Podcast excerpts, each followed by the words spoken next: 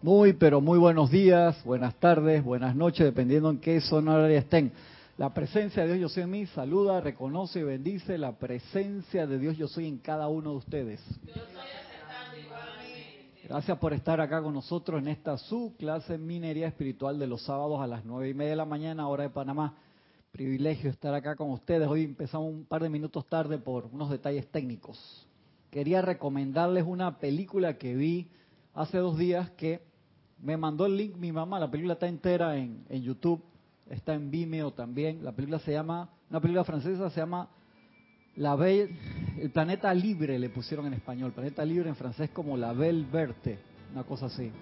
La película está más allá de genial, es una genialidad. Al principio dice, ¿qué es lo que está pasando aquí? Está espectacular. Y hablé con Kira, Kira la había visto, y la traté de conseguir en Amazon, pero es una película, dice, difícil de conseguir y cuando leí estaba como en 57 dólares la película. Y cuando leo la descripción de la gente que la había comprado, y que no compres esto, la película venía en francés, o sea, en la caja del DVD en inglés, dice, cuando compras la película y la ponías, la película era en francés originalmente, no importa si era en francés. Los subtítulos en qué estaban. En inglés en coreano. A mí me dio una risa y que le tuve que pedir al maestro Park allá en, en Hapkido que me la traduzca. O sea, yo me moría. Y la gente que, ¿cómo es posible que pedí esta película y que no sé qué? Audio original en, en francés, subtítulos en coreano. Y que, anda, en serio. Pero, no, en YouTube está la película entera en español de España, majo, joder. O sea, la película es de risa. Y a mí el español en esas traducciones así, hermano, me encanta, pero me da más risa todavía. Me moría la risa. Y ahí la, la traje. Si alguno trajo un USB, se la, se la paso. Película difícil de conseguir. O sea, si se pudiera... Sí, si se pudiera conseguir fácilmente, le digo, no hay problema, vayan, cómprenla. Pero ahí te, el mismo Amazon dice, hard to find movie. Entonces los que te la venden no es Amazon mismo, sino a través de terceras partes ahí. Y entonces la, la, la gente con las quejas de que yo tengo una eh, familiar que va para Francia ahora el mes que viene, a ver si me la consigue allá en francés con subtítulos en inglés o en español o con, pero en, YouTube se llama El Planeta Libre, así se llama. Está en YouTube, película completa, dice, está en Vimeo también, película completa. La resolución está más o menos, pues la película es está en alta resolución, pero no se consigue así. Hay pedacitos en alta resolución, pero la película completa, por favor, véanla. A mí me moría de la risa. Es buenísima la película. Ni les voy a decir de qué se trata. Véanla. El planeta libre. La Belle Verte en, en, en francés. Perdonen mi, mi francés espectacular, pero bueno. Recuerden que mañana, hablando de películas, mañana tenemos el Serapis Movie de Rogue One. Road One a la una de la tarde y mañana también tenemos el servicio de transmisión de la llama de la ascensión. Así que mañana tenemos servicio de transmisión de la llama que empieza más o menos creo a las ocho y cincuenta, ¿verdad? No es la mañana, ocho y media ya vamos a estar ahí con señal. Así que, que para que estén, estén por acá cerca de nosotros. Lorna, una película para ti, que mi mamá me mandó el link Está demasiado, demasiado, demasiado espectacular. ¿Tienes un USB? No. Ah, no. está en YouTube entera. Es una película difícil de encontrar. Por aquí se compra en Amazon y nada más está. Sí, estamos al aire. Estamos en, en. Está en francés con subtítulos en coreano. Pero en YouTube está entera. En español se llama El Planeta Libre. El Planeta Libre. YouTube y Vimeo. Por favor, mírala es, así. Si tú me preguntas a mí, yo cambiaría la película mañana, veríamos eso en vez de Rock One. Para decirte, para darte un ejemplo, en serio. Pero estábamos muy encima y la traté de comprar en Amazon y decía, estaba como en 57 dólares y que los subtítulos en coreano como que no iba a llegar a tampoco. La voy a tratar de conseguir en Francia con un amigo que está viajando el mes que viene, pero está en YouTube enterecito. Planeta Libre. Por favor, mírala ya con tu complemento divino porque los dos le vas a dar dolor estómago de tanto reírse. Encima está en español de España que me arrebata. O sea, no puede ser mejor. No puede. Los primeros cinco minutos tú dices que, ¿qué es lo que estoy viendo? Es una genialidad. Esa película francesa es del 95, tiene como 20 años. Planeta Libre.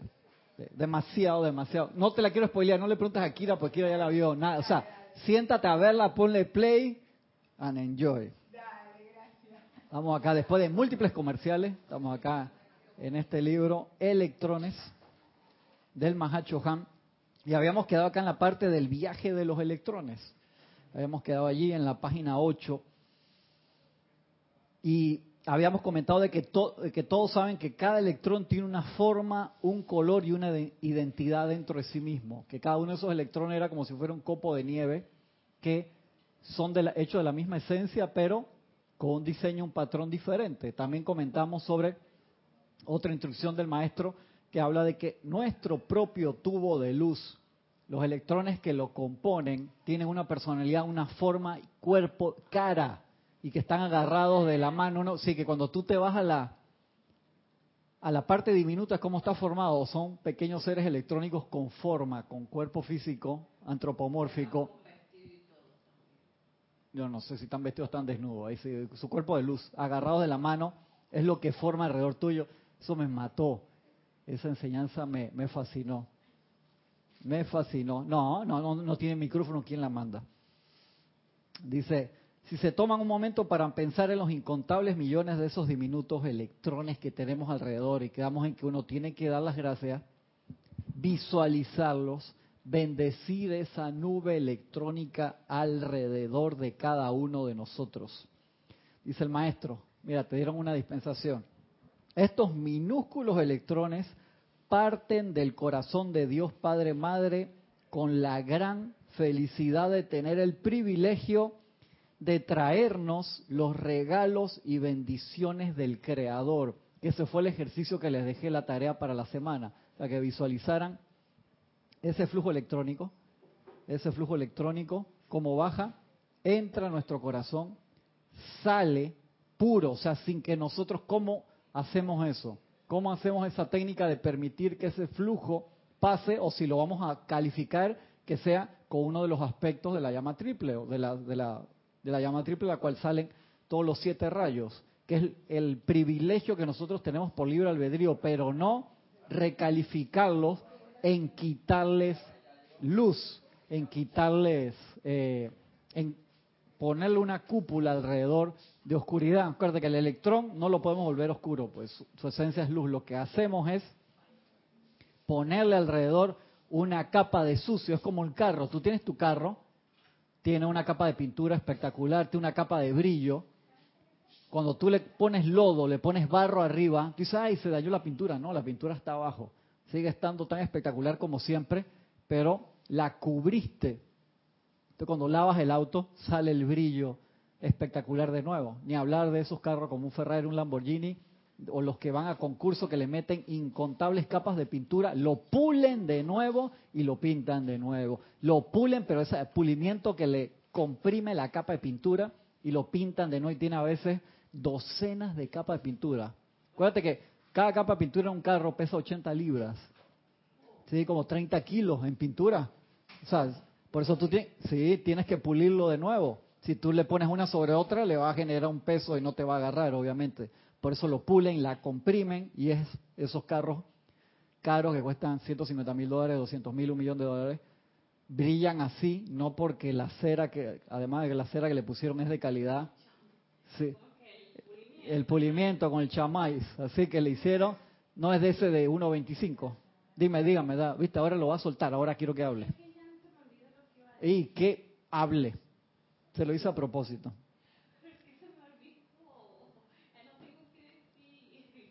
Viste, malcriada, la estás viendo. No le está le diste el micrófono y todo. Yo dije, no, la voy a aguantar para ver cuánto aguanta. Malcriada es. Está bien. A la vaina.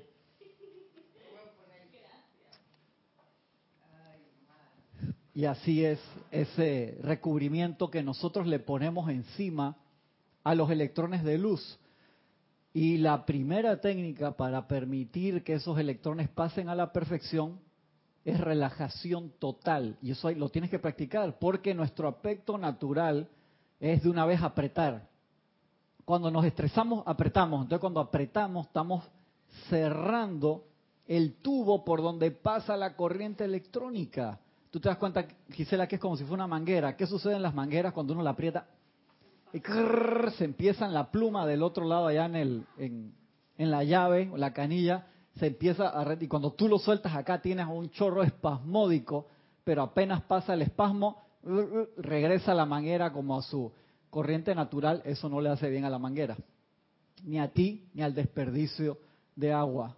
Entonces uno se, se tiene que preparar para el, nuestro diario vivir, que está lleno de eso. Les comentaba antes de la clase que el, sábado pasado estaba en la casa tranquilo. Me acuerdo que creo que íbamos al cine, íbamos a hacer algo y me llama mi hijo más grande que papá, papá, corre para acá, que mi hermano se cayó, que este y que el otro estaban en la casa de la tía. Llega como a 10 minutos de mi casa y me pasan el teléfono el otro a todo gritar que le había pasado. Estaban jugando fútbol, se habían colgado del arco, de la portería, de una portería de hierro y por alguna razón la portería se vino abajo. Cuando la portería se vino abajo, le cayó la mano, le fracturó la mano en dos partes y le dio en la cabeza también.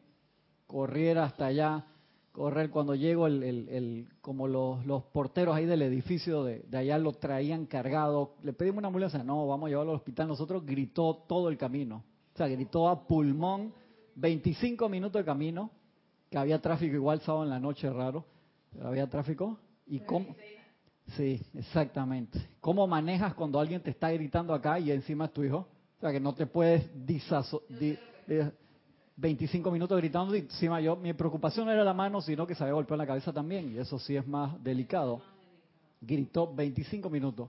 Entramos al hospital, me da risa en los hospitales, que él tiene su seguro médico, que te pidan el carnet primero para atenderlo. O sea, eso es... Yo digo, Dios mío, magna presencia yo soy, el, el ¿cómo se llaman? En eso, en los países capitalistas, eso es un pecado mortal, hermano. Eso a mí me da risa. Entramos ahí corriendo, le dije la edad mal, le dije la fecha de nacimiento mal, todo del, del, del de la corredera y apenas entró ahí se calmó un poco, sacaron su radiografía de la cabeza, gracias Padre, no tiene nada. De la mano, sí, fractura doble, pero la mano le quedó como el guante de Thanos, así en Avengers, que no le podían poner no le, no le pudieron poner yeso y lo llevé un par de días después tampoco. Le pusieron una cosa de metal ahí que se le adapta y le va cerrando a poco para que pegue. Pero tú no sé cómo practico para eso. Cuando es lejano, que es el hijo del vecino, tú te puedes controlar más en teoría, pero cuando es algo ahí pegado a ti, es más complicado. Si uno se estresa por los perros. Ahí me fui a buscar a Fabián a un curso la semana pasada, mi hijo más grande, y había un perro lobo en la casa de enfrente donde le fui a buscar el curso, una belleza. Y pasó un carro, ¡pam! y le pegó el perro. Eh, le dio en la pata, el perro salió chillando. Los dueños eran unos tipos como fisiculturistas, salieron a corretear el carro, que era un Porsche, que lo golpeó y se dio la fuga. Entonces, eso te, de, unos, de una vez se identifica porque tienes perros, los quieres. ¿Quiénes? No, no, pararon, o sea, como que ellos venían a la calle, el perro iba a cruzar y... no, salieron a pie a corretear el otro auto, el otro auto se, se fue, no, no pararon ni siquiera. Entonces cargaron, tú lo ves que eran unos tipos enormes y que se le salían las lágrimas, pero el perro no, o sea, fue la pata. Y un perro lobo así, pero el color era como naranja con blanco, con los ojos celestes, una belleza. Raro, porque normalmente son como grises con blanco, pero ese era una belleza. Se lo sabe, pues es uno de los que ella quiere aquí. Adrián también. Entonces es ¿Cómo te preparas para eso? Imagínate los electrones que salen de ti, que en ese momento tú los quieres controlar en orden divino para crear una aura de confort para el, animal, para el ser humano, para la conciencia angélica, y te sale todo eso. ¿Cómo te sale todo eso? De allí que uno tiene que practicar, tiene que practicar mucho, mucho, mucho, aquietarte al máximo de tu capacidad todos los días. No significa que no te vas a estresar. Te vas a estresar igual. Ya va a llegar un momento que no, porque vas a reconocer la verdad al 100% y vas a crear una obra de perfección instantánea. Pero mientras llegas a ese nivel, ¿cómo haces? Entonces, paciencia contigo mismo y práctica. La semana pasada les dejé un ejercicio que era eso, o sea, sentarte en tus momentos de meditación visualizar cómo esa corriente electrónica llega pura y perfecta, entra el corazón y es como si fuera una llave de paso, entra y sale perfecta. Tú la puedes recalificar con los siete rayos si quieres, dándole una cualidad. Si tú no la calificas con ninguno de los siete rayos, se va en luz igual, de la misma forma y perfecta, sin calificación, pero bendita como viene de la presencia yo soy. O tú la puedes calificar con cualquiera de los siete rayos. Hacer eso, practicar esa parte todos los días. Eso es súper importante. Si no hacemos eso, para cosas mayores, para un desastre, para una emergencia, te vuelves un guacho. Un guacho, sí, ya lo vemos. Eh, un guacho es una comida aquí en Panamá que una revoltura de, lentejas con, con, arroz, con sopa, con múltiples cosas. Una, una combinación.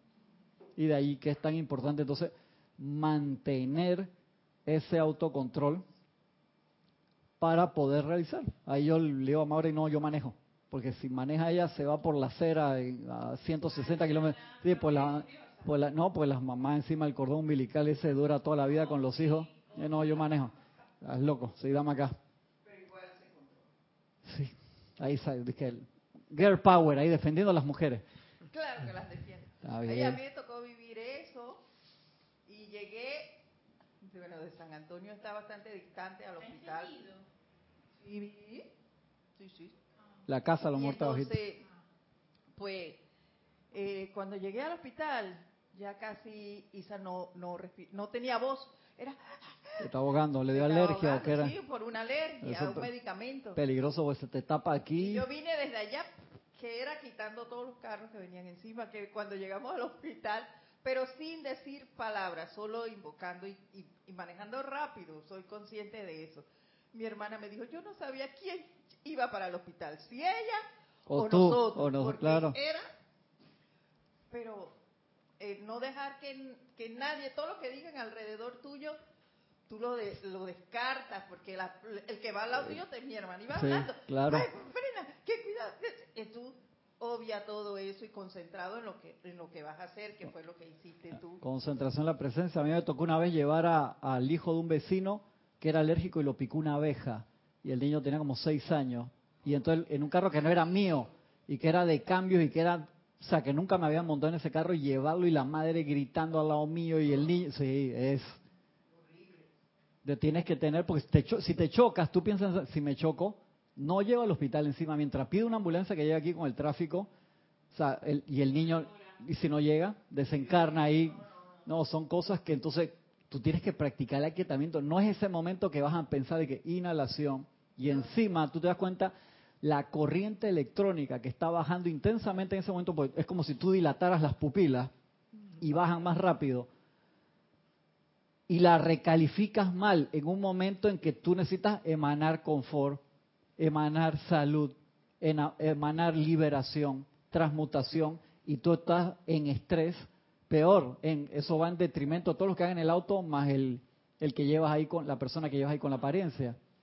Y de ahí es que tienes que practicar eso. Si a ti te da un ataque al corazón mientras vas para allá, o sea, perdieron dos. Sí, ha pasado. Sí, claro que sí.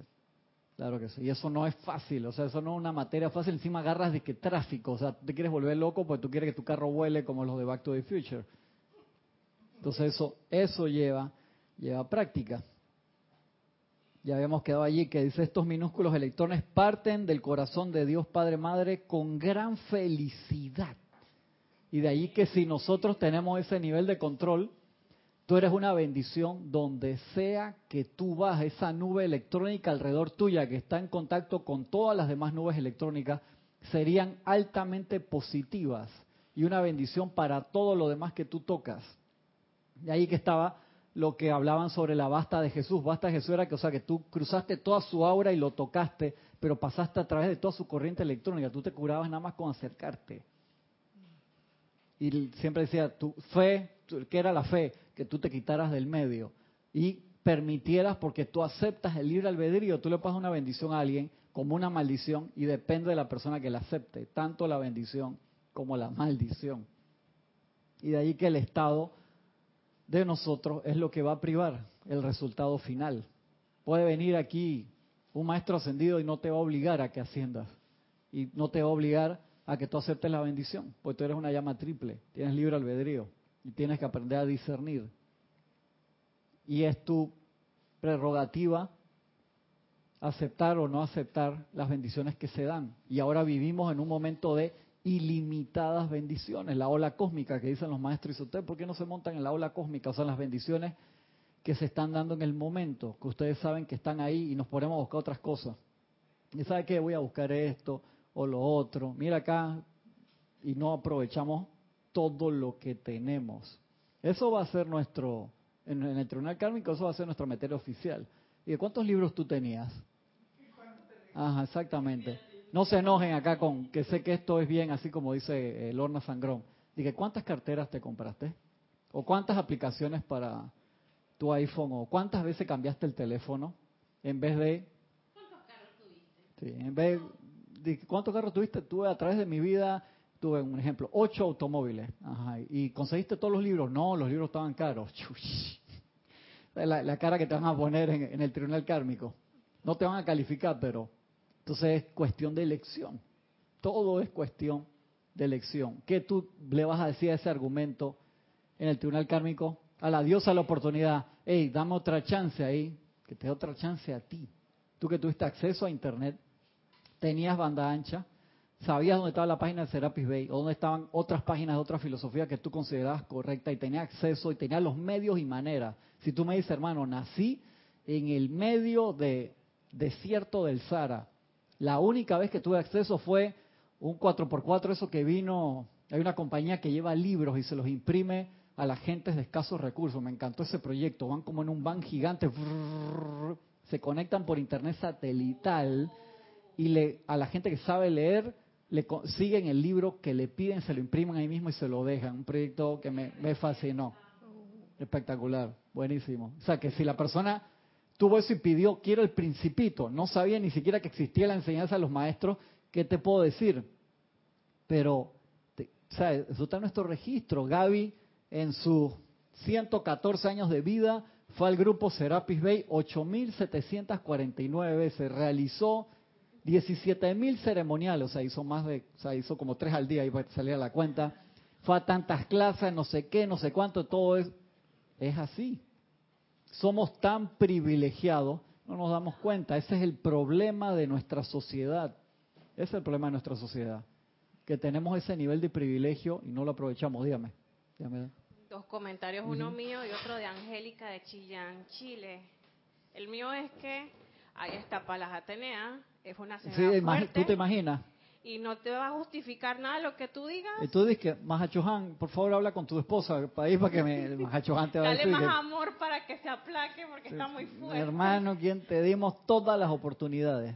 Dice Angélica, Cristian, bendiciones para ti y todos. Bendiciones, Angélica, un abrazo grande. Respecto a ese comentario que haces de aprender a enviar un rayo de luz, sabes, es imprescindible Siento que esa es la razón por la que los maestros nos acercaron este tremendo material. Aprender a cambiar la radiación de algo. Pero ¿cómo vamos a servir si ni siquiera hemos entendido esa modalidad? Marvel lo ve clarito con sus personajes. Y si él pudo percibir ese detalle que lo plasma en sus películas, ¿por qué no podemos llevarlo a la realidad?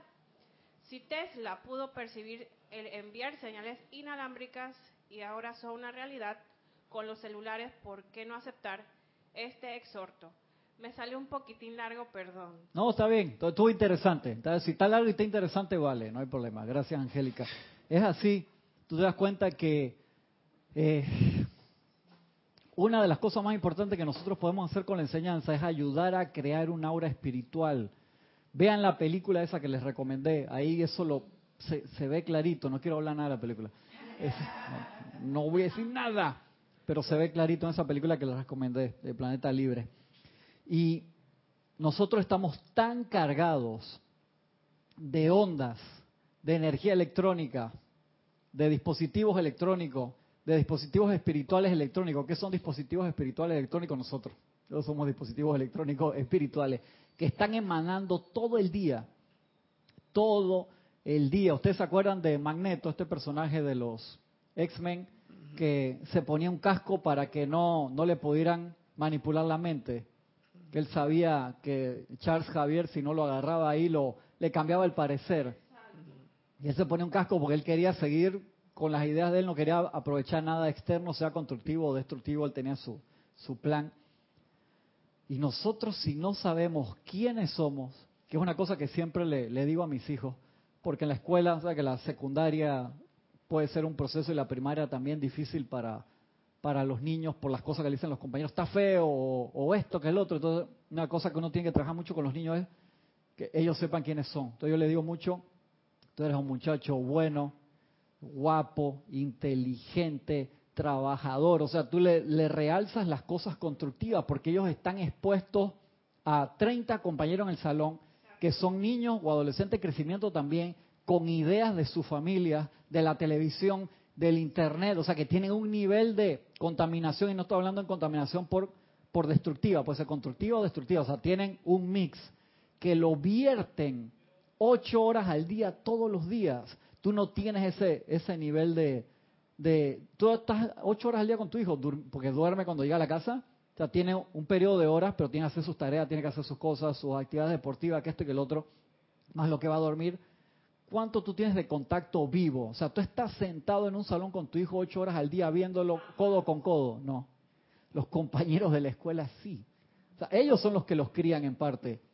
Sí, es así, Lorna. Entonces, sí, ellos no saben quiénes son, realmente no saben quiénes son, las influencias externas pueden ser bien, bien fuertes, bien nocivas toda la cuestión del bullying que hemos visto en, películas, en series famosas como esa que está en Netflix de 13 Reasons Why, que ahora acaban de poner la segunda temporada.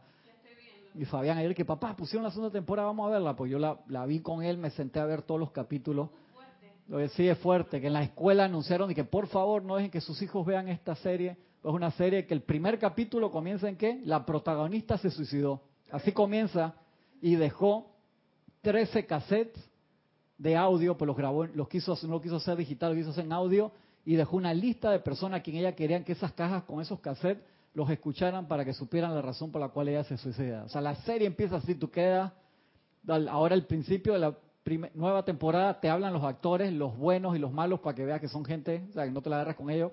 y si tú necesitas ayuda, por favor llama a estas asociaciones en Estados Unidos o en tu ciudad, busca ayuda, el suicidio no es la solución, o sea, te dan, la serie es muy cruda en ese aspecto, pero te muestra lamentablemente una realidad. Mira ayer el otro caso en Texas de, un shooting por otro joven de nuevo, vieron creo que 10 muchachos que fallecieron, un maestro, y acá en esta película te muestra un caso de cómo un, muchacho llega a eso también.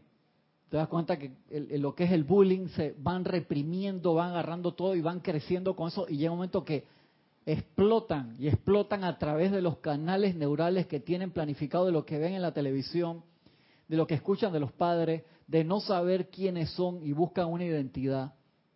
De allí que es vital como campo de fuerza grupal y como campo de fuerza personal que cada vez más personas generen, ayudemos a, a generar una obra espiritual. Eso creo que es una de las misiones más importantes a nivel grupal y personal entonces, cuando venimos acá nos cargamos en nuestra, obra personal y salimos a expandir esos electrones calificados. O sea, si nosotros, yo le pido a la presencia que se pueda rápidamente tener una máquina que muestre, así como hay máquinas rayos X de rayos infrarrojos que tú pones y ves el calor que emanan las personas.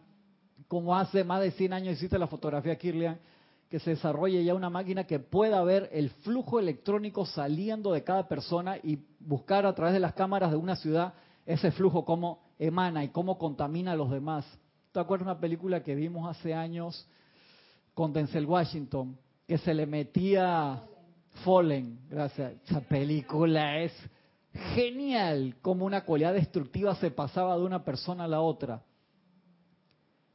¿Cómo se te pasa esa cualidad? Cuando tú no tienes defensa, así como se te pasa un resfrío, si tú no estás bien alimentado, no tienes vitamina C o estás muy estresado, cansado, se te pasa no porque te mojaste en la lluvia, igual una cualidad destructiva se te pega, no necesariamente porque tú seas una mala persona, sino porque tenés tus defensas bajas. Entonces se te pegó esa cualidad y te la llevas en tu aura.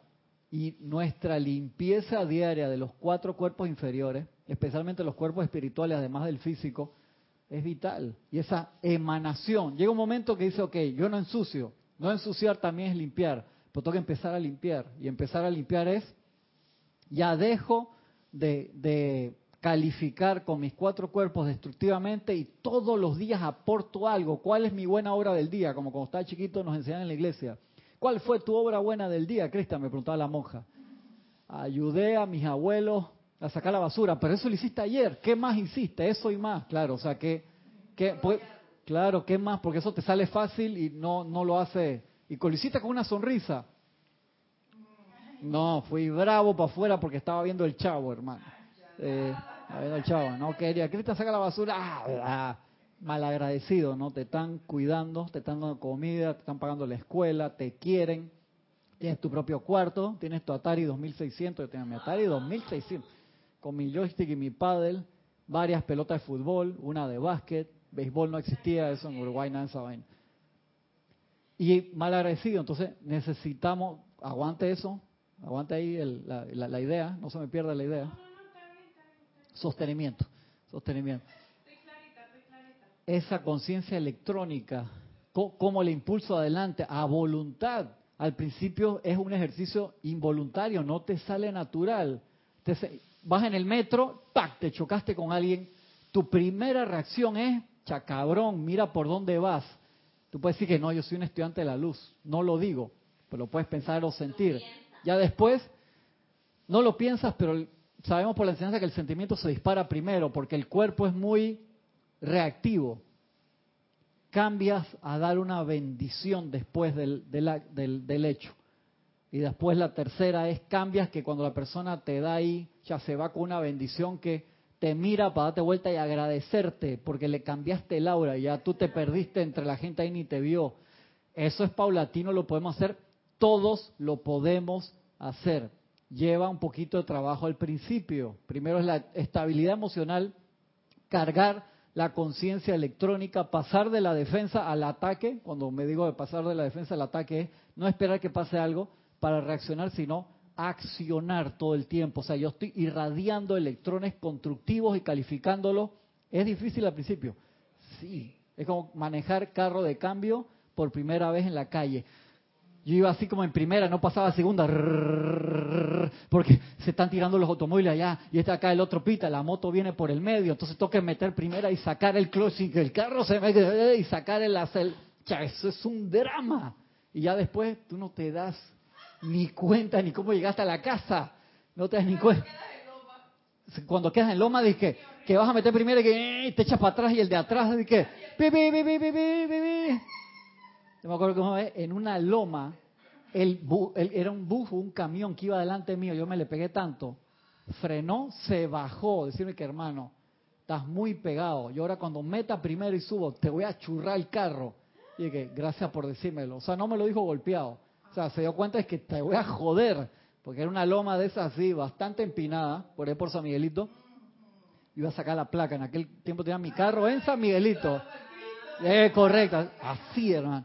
Si me pegué, o sea, el, tipo dice, cuando yo meta y echa así de tan, te voy a llevar el bumper, la tapa, para brisa, porque encima el camión es más alto, no tuvo la corta un problema porque atrás se te van pegando los otros, ¿no? Para adelante me tuve que meter como y queda como de costado, culpa mía. Aprende a manejar las distancias. Igual cuando tú no estás experto, ya mientras tienes que saber la técnica, el freno de mano bien, o sea, metí el freno de mano bien, aprieto cuando el carro y ahí lo, lo bajas. Sí, claro, viste así. Me acuerdo, siempre me acuerdo con mi cuñada, le estaba enseñando a manejar y una lomita así como de 10 grados de inclinación cerca de mi casa, 17 veces se le apagó el auto, 17 en primera, se le apagaba. Y la gente atrás dije,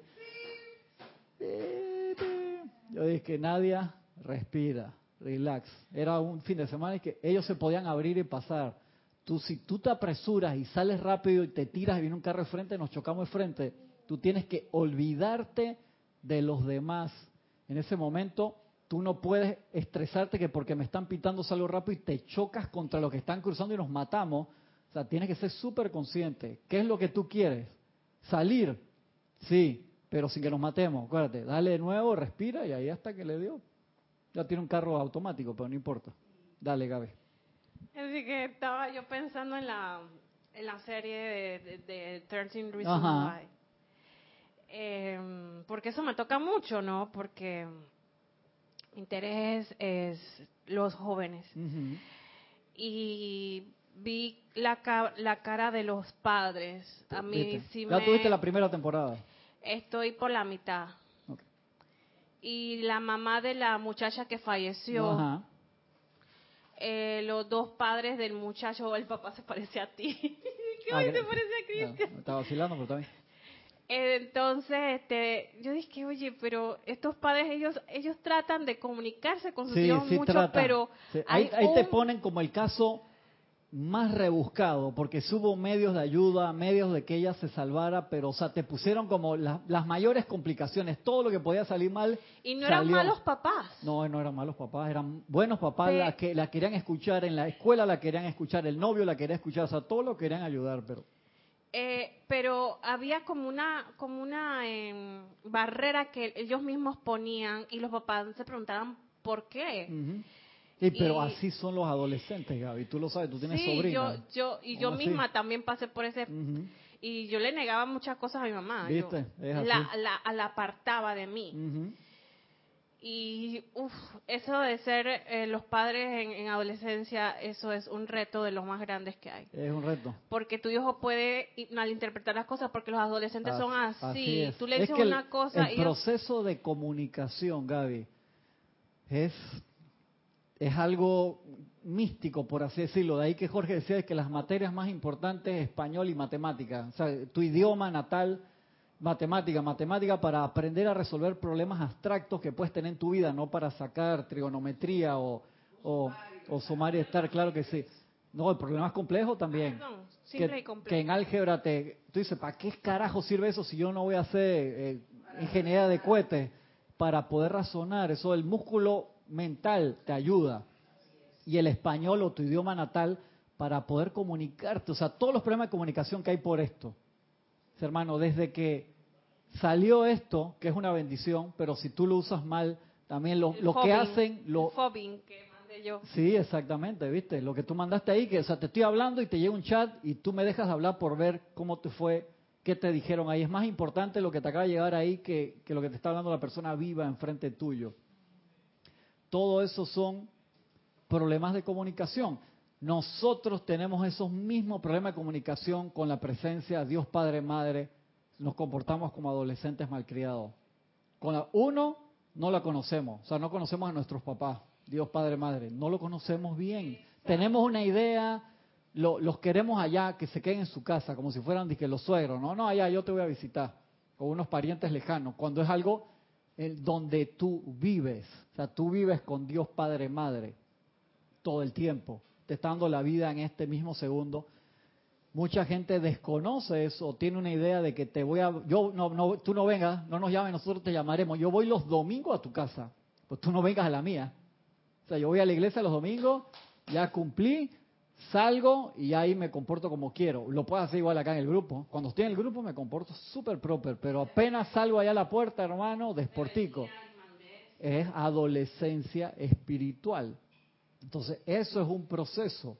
Igual, el flujo de electrones, o sea, la, la mesada que te están dando tu papá diariamente, que no son 25 centavos ni un dólar, sino son trillones de electrones perfectamente calificados, nosotros tenemos los bolsillos rotos.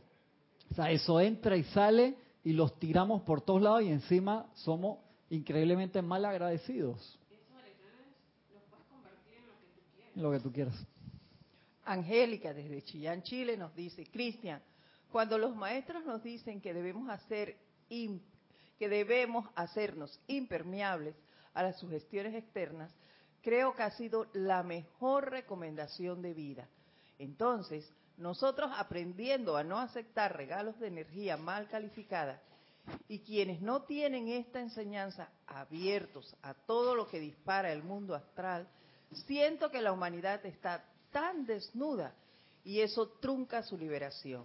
Por eso los campos de fuerza deben moverse más rápido, moverse en actividad consagrada. Sí, sí, así es, Angélica. Moverse, uno tiene que generar es eh, la parte de el ritmo, como nos dice el elogio Arturo. Esa parte de, de ritmo es vital, porque si no vamos a seguir espasmódico, tanto a nivel grupal como a nivel personal. Y si uno a nivel personal no genera un ritmo, no, no servimos a nivel grupal bien, pues estamos fuera de tiempo. Esto como un boxeador que, que no tiene distancia y es buenísimo tirando golpes, pero nunca le llega los golpes al, contrincante. Sí, sí, tú no has visto nunca a veces una pelea de boxeo de eso que es buenísimo y tiene dice donde lo agarre lo noquea enseguida, pero no le no le llega y el otro así medio que está perdido y fuera de condiciones, pero una sola pegada, ¡tuc! no se acabó la pelea. Eso, eso pasa seguido.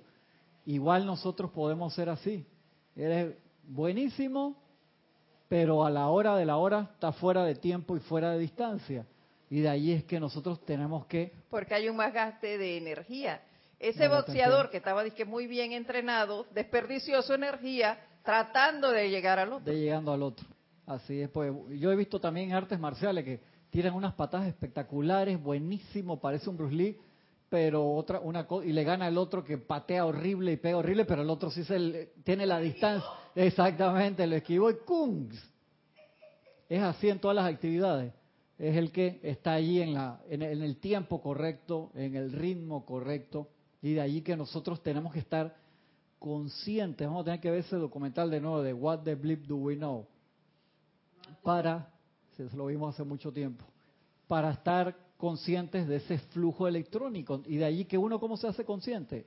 Visualizándolo todos los días, sintiéndolo todos los días, viendo cómo entra a través de nosotros, visualizando lo que está ocurriendo en realidad, que a la visión física no se ve, pero se percibe.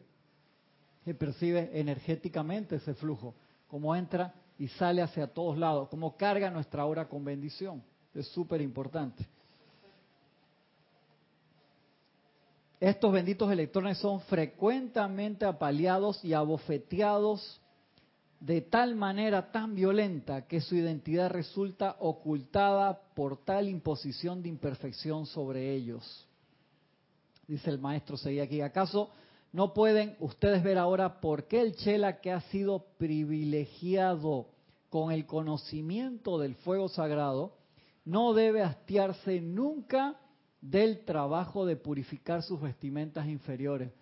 O sea, ¿cuándo paramos a usar el fuego violeta y la llama de la purificación? Nunca. Hasta que ascendamos.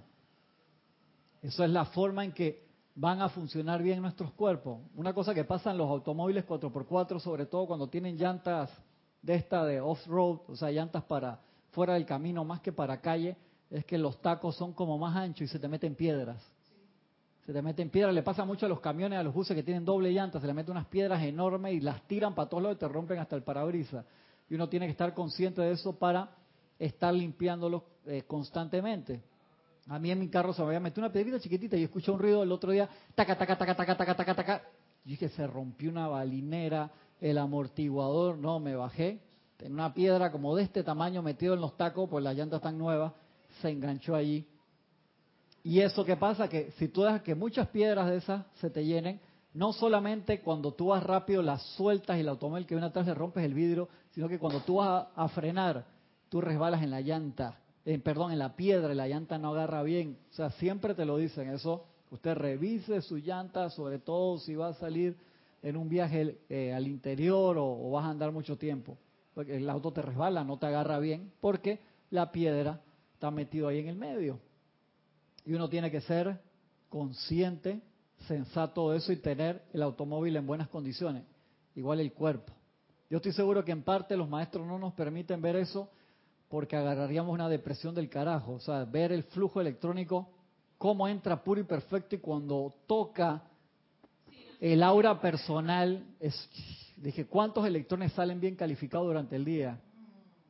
Imagínate eso, y es nuestra hora. Eso, ver esa cuenta bancaria que es pérdida, así como, pero los maestros confían en nosotros de la misma manera que Steve Jobs confiaba en Pixar, que él perdió en Pixar un millón de dólares anuales por 10 años, creo que fue. Él confiaba en esa gente dice, esta gente va a hacer algo chévere, se están armando el grupo, se están adaptando. Mucha fe. Si yo no entiendo bien qué es lo que hacen, decía Steve Jobs, pero me lo dicen con tanto entusiasmo, yo les creo y Steve Jobs perdió como un millón de dólares anuales con Pixar, creo que por 10 años, hasta que sacaron Toy Story. fue un éxito así, ¿eh? y todas han sido, el 99% de las películas Pixar ha sido éxito total. Sí, porque él, sentía siendo él apasionado como era, sentía la pasión de los otros tipos, dije, estos tipos, sea lo que sea que van a hacer, va a ser bueno por la pasión que tienen, por la pasión que tienen. Así que es eso, y la presencia yo soy siente esa pasión por nosotros, tiene esa confianza en nosotros y a pesar de que podemos ser pérdida temporalmente, confía que a la corta o a la larga vamos a llegar y nosotros tenemos que confiar en eso también y pedir la presencia. ¿Por qué tú tienes tanta confianza en mí? Muéstrame el plan. Muéstrame cómo tú me ves, que acá está en el libro del Mahachuham, una invocación que la estaba buscando, no la encontré, que era para... ¿Mm? Está en una de las de las 335 páginas del libro que habla una invocación a la presencia para que te muestre tu cuerpo de luz y que uno entonces lo pueda visualizar y saber que es de esa manera, porque uno está viendo el plan en lo que uno se va a convertir. Ese cuerpo de luz real ahí, la tengo, tengo subrayado y todo, pero como tengo subrayado gran parte del libro, la busqué como media hora y se, al quitarle el papelito, ahí la, ahí la vamos a encontrar, pues sé dónde está. Recordar eso, el ejercicio que en Misterios Develados nos pone el maestro San Germán, uno de los primeros ejercicios que dice aquíétate, vete a un lugar donde puedas estar totalmente quieto, aquieta tu mente, tus sentimientos y visualiza la luz en cada uno de los electrones de tu cuerpo. Haz esto por 10 minutos, expande la luz por 10 minutos más y termina haciendo un decreto. Dice, yo soy un hijo de la luz, yo soy la luz, yo soy la perfección. Decreto que te pone allí. Todos los días, para recordar nuestra identidad. Así como nosotros sabemos que todos los niños al nacer son buenos y perfectos, cómo la influencia externa los puede cambiar. Una película muy buena a este respecto es una que se llama Chapi, que es sobre un robot. Sí, un robot espectacular. No, ese no es Johnny Five. Acá Chapi era otro que el... chiquito como un niño. No, no era como un niño, era un robot policía que estaba destruido y lo iban a desechar y el, el creador del, del, software le pone un software nuevo de prueba, que era una conciencia autoconsciente, valga la, la, redundancia. Y en la, no, él era empleado, el muchacho era un genio, no, se, no le querían dejar poner eso, y él se roba el robot para ponerle esa conciencia y unos maleantes le roban el robot. Y entonces el robot lo empiezan a entrenar como si fuera un gángster. El robot se ponía collares de oro y todo y salía a saltar a la gente. La gente pensaba que es un robot policía. Y como lo entrenan ellos, lo entrenan. Él tenía en sus principios, que el dueño le había dicho, nunca le hagas daño a nadie, nunca, pero los maleantes le dicen, no, tú no le estás haciendo que le hagan daño. Cuando tú lo acuchillas a la persona, lo mandas a dormir con los angelitos. Eh, cómo le cambiaban, cómo le transgiver, le, cambiaban la, verdad, la realidad, lo manipulaban. Muy, buena esa película, muy buena, Chapi se llama. De la misma forma, tú ves niños que quedan en la guerra. ¿Cuántos niños en África o en otros países están que los agarran soldados desde que 6, 7 años con una K-47 que no la pueden ni cargar? Hermano, eso es como la escena inicial de la película los señores de la guerra con Nicolas Cage, que te ponen la historia de una bala, desde que una bala la empiezan a hacer en la, fábrica y cómo queda adentro de la cabeza un niño. Esa escena de inicio de la película es terrible y tan, tan descriptiva. Y es por eso que todos los niños, niños físicos o niños espirituales, o sea que entramos todos allí, son el futuro, somos el futuro de la humanidad se necesita esfuerzo para el cambio. Sí, necesitamos un esfuerzo para hacer el cambio, pero lo podemos lograr. O sea, solo no va a salir. No podemos esperar que nos vengan a salvar de afuera, que vengan los maestros en su sus naves estelares de luz, o que vengan de Gamínides o de donde tú quieras a, a buscarte, porque eso sería una ayuda externa, algo que tú en conciencia no ganaste y vas a quedar en la misma a la larga. Sí, exactamente, que vamos a limpiarle el pañal al niño.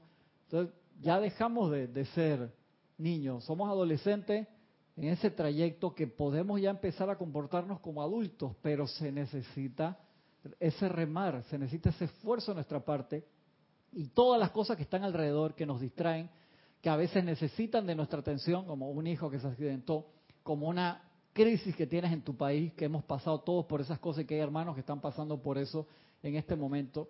Y es por eso que hay que redoblar los esfuerzos todo el tiempo y concentrarnos más en la presencia, pero relajado. Dice, ¿cómo carajo me concentro relajado en la presencia cuando están tirando bombas lacrimógenas, están volando balas afuera, o tengo que llevar a mi hijo corriendo al hospital que no sé qué es lo que tiene y hay tráfico y tengo que pasar por encima de los demás autos? O sea, que estás en una situación de emergencia. Como dicen los maestros, practicando arduamente en los momentos de paz, que siempre los tenemos, los hemos tenido y los vamos a tener en el futuro, pero necesitamos generar eso grandemente en los momentos de paz. Dime. Eh, Angélica nuevamente te pregunta, Cristian, ¿la inteligencia artificial podría llegar a ser una inteligencia real? Sí, yo pienso que sí. Por, ¿Sabes que yo me hice esa pregunta y, y lo comentamos con Jorge cuando vimos aquella película de Steven Spielberg que se llamaba Inteligencia Artificial, la del niño? ¿Se acuerdan que era una familia que tenía un niño real enfermo y al niño lo tenían como en invernación, lo tenían como congelado hasta esperar que eh, la tecnología avanzara un poquito y saliera un tratamiento nuevo, o sea que no fueron muchos años. Y mientras están en eso, el padre de la familia le compra a la mamá un robot que era casi real, de un niño cibernético que tenía sentimientos y todo lo que le pasa a ese niño en su nivel de autoconciencia, que la madre lo quería mucho, hasta que despiertan y curan al niño de ella. Es, genial también la de Robbie Williams, de Centennial, Bicentennial Man. Es bola de la cabeza también. Entonces yo pienso que una conciencia, en la del niño, en la de inteligencia artificial, uno de los amigos de él, que era un actor famoso, que era otro robot, cuando lo capturan, dice, yo era, yo seré, yo soy. Yo dije que, esa me mató cuando se lo están llevando. Porque si una conciencia puede saber que es una conciencia individual y puede decir yo soy. Entonces ahí no hay una llama triple, yo no sé. ¿Por qué? Porque es de, en vez de carbono es de, otro material sintético. No sé. Es un misterio. Entonces eso puede, la, es una posibilidad que la presencia yo soy pueda evolucionar a través de una conciencia de ese tipo. Yo no sé, no sé si en la Atlántida también hicieron eso, cómo le fue, qué fue lo que, no sé. Si tú me dices que yo, si yo pondría plata para el desarrollo de eso, te digo, no sé, no sé porque podemos quedarnos en Terminator, que las conciencias agarran y entonces dominan el mundo como Pinky Cerebro y se llevan a sus creadores, o en Matrix, en Matrix sucedió lo mismo. En todas esas películas siempre te ponen que cuando tú permites que una máquina haga las cosas por ti, tú estás cediendo el mando y el control. Una cosa es una ayuda de un robot para construir un carro, otra que que alguien empieza a tomar las decisiones por ti. Yo no te digo que no vayan a ser de gran ayuda, pero cuando empiezan a tomar las decisiones por ti, ahí sí estás en problemas. Así que eso hay que seguirlo muy de cerca, Angélica, a ver cómo, cómo evoluciona, porque eso va a alta velocidad. Alta, alta velocidad. Una película muy buena también que se llama Surrogate, de Bruce Willis, en que cada, cada persona tenía un sustituto robótico. Tú te quedabas en tu casa acostado en una cama y un robot igualito a ti, pero que se veía espectacular como un modelo de... Nadie era feo. Nadie era feo, era el que salía a la calle en tu nombre. La verdad que las vean. Entonces esas son las, las conciencias electrónicas que están. Acá en par, agarrar cinco minutitos más, el maestro nos sigue diciendo, los poderes dentro de cada electrón son impersonales ya sea Dios, un deva, un ángel, el hombre o un hada de la naturaleza, todos utilizan tanto de dichos poderes que se encuentran dentro de la vida cuando tengan la capacidad de hacerlo en un momento dado. Por ejemplo, dentro del electrón está el poder de la vista mediante el cual todos los seres humanos y dioses tienen la capacidad de ver. Dentro del electrón está el poder del pensamiento, mediante el cual Dios y el ser humano que decanta el mismo poder pueden pensar. Dentro del electrón que fluye a través del cuerpo de seres ascendidos y no ascendidos, está el poder de calificar o sentir. Y tanto el duende de la naturaleza como el cuadrúpedo comparten ese poder de sentimiento. La diferencia entre los seres ascendidos los seres no ascendidos y los seres ascendidos, o conciencia de Dios radica en que si bien la humanidad ha solicitado los poderes de los sentidos, La conciencia despierta también los ha solicitado y en dicha solicitud descarga desde dentro las mismas percepciones extrasensoriales de la vida que están igualmente disponibles para los menos, pero que no han sido decantadas. Por tanto, al igual que un brazo o un músculo que no se usa, dichas percepciones permanecen dormidas a la espera del llamado de la voluntad para manifestarse. Cuando la conciencia está lista para utilizar los poderes superiores que están contenidos dentro de la vida, se provee un medio y una manera mediante los cuales la inteligencia se hace consciente de estos poderes y posibilidades. Y cuando llega a interesarse lo suficiente, la vida tiene que ceder a la inteligencia los regalos, capacidades y actividades del fuego sagrado. De la misma manera impersonal en que irradió el poder de la visión, del sentimiento y del habla tanto al maestro como al ser no ascendido. O sea, nosotros tenemos, es como si fuera, ustedes han visto cómo funcionan las, las hormigas. Son como si cada una fuera una célula, como si fueran toda una, una colmena o un nido de hormigas, fueran una sola conciencia. Y cada una de esas hormigas realiza una función, pero todas van como si fueran una sola mente. Los científicos han estudiado mucho y por eso le dicen movimiento de colmena. Todos se mueven como si fueran un solo organismo y muchas veces han pensado que cada hormiga no es individual, sino parte de, una conciencia mayor nosotros estamos así. Si tú, si nos revisamos con un microscopio electrónico, no vas a ver piel, ni siquiera célula, vas a ver todos los electrones girando alrededor de los átomos a diferentes velocidades, a diferentes frecuencias, formando, y tú dices, ¿qué mantiene unido todos esos electrones ahí? ¿Qué mantiene unido a las hormigas? Tú dices, la, la, la abeja reina o la hormiga reina. Cuando muere la hormiga reina, ¿qué sucede? Si no hay una preparada para asumir, preparan a una rápidamente, a veces quedan perdidos temporalmente, no saben qué hacer, pero normalmente una de las que está ahí asume y pasa por un proceso de transformación y se transforma en reina. Increíble, bien interesante, dependiendo la, la especie. Y nosotros tenemos una conciencia que dirige, que es la llama insustenta, que siempre está allí y controla todos esos electrones alrededor. Ya Einstein lo decía, el día que aprendamos nuestra frecuencia, la, creo que decía la ecuación de nuestro cuerpo, podemos desmaterializar el cuerpo a un lado y armarlo en otro. ¿Verdad que sí? No tráfico, no contaminación, movimiento instantáneo, imagínate que espectacular. Nada, o sea, vas de un lugar a otro así, rápidamente, espectacular, ¿no? Ya, ya quiere ya para allá sus otras dimensiones. arregle esta aquí, ascienda primero, después visita las otras dimensiones. ¿Tú te das cuenta de esa conciencia electrónica? ¿Me ibas a decir algo? No. Necesitamos entonces esa conciencia electrónica purificada, mantenida en paz, para poder avanzar. Así que los dejo con esa segunda parte de la tarea.